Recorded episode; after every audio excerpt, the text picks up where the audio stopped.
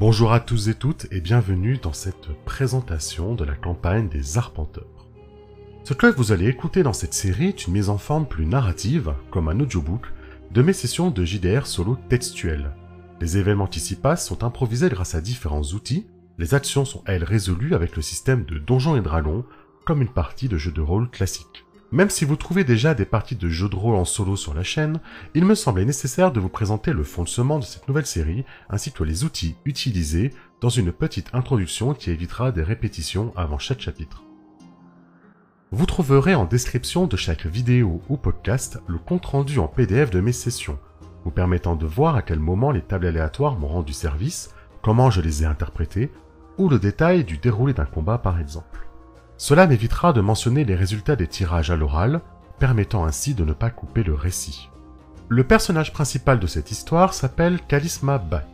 Elle est agente pour les renégats du monde de Kaladesh dans l'univers de Magic the Gathering. C'est un monde steampunk magique et fantastique, d'inspiration indienne, où la science et la créativité sont mis au premier plan. Une société menée d'une main de fer par un consulat corrompu qui distribue l'éther, l'élément indispensable à toute création technologique. La magie et la religion y sont proscrits, au point que tous les sorciers sont chassés comme des bêtes, voire abattus, sans sommation. Kalisma, qu'on appellera aussi Kali, milite donc activement pour faire tomber ce consulat. D'abord pour dénoncer la corruption et le despotisme de ce conseil d'apparence bienveillant, mais aussi car elle est secrètement une ensorceleuse, capable de manipuler la magie et donc vouée à être pourchassée. Si vous ne connaissez pas le lore de Magic, ce n'est pas grave du tout, puisque Kali n'a pas encore conscience du multivers qui l'entoure ou de son étincelle de Planeswalker.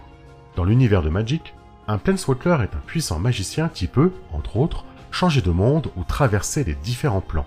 Elle découvrira donc l'univers étendu de Magic, je l'espère, en même temps que vous, sans savoir encore où tout cela va nous mener. Le système de jeu utilisé est celui bien connu de Donjons et Dragons 5ème édition.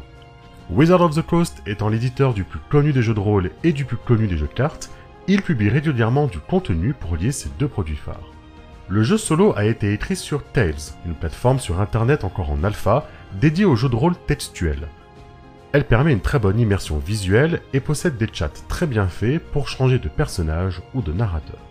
Lors de mes parties, les outils permettant d'ajouter de l'inattendu ou de relancer la créativité du MJ joueur sont les suivants. D'abord, Musée Oracle, un jeu de cartes de Pierre Gavard Coligny, comportant plein d'informations, d'idées, d'images ou de mots-clés pour nous inspirer. Chartopia, un site regroupant des tables aléatoires de noms, de rebondissements ou de lieux, notamment celle d'Ironsworn. Et enfin, le site Dungeon RPG Tool, qui génère des donjons aléatoires selon des paramètres complets. Ces outils permettent donc de jouer seul, relançant notre imagination, générant des PNJ, des oppositions ou des rebondissements.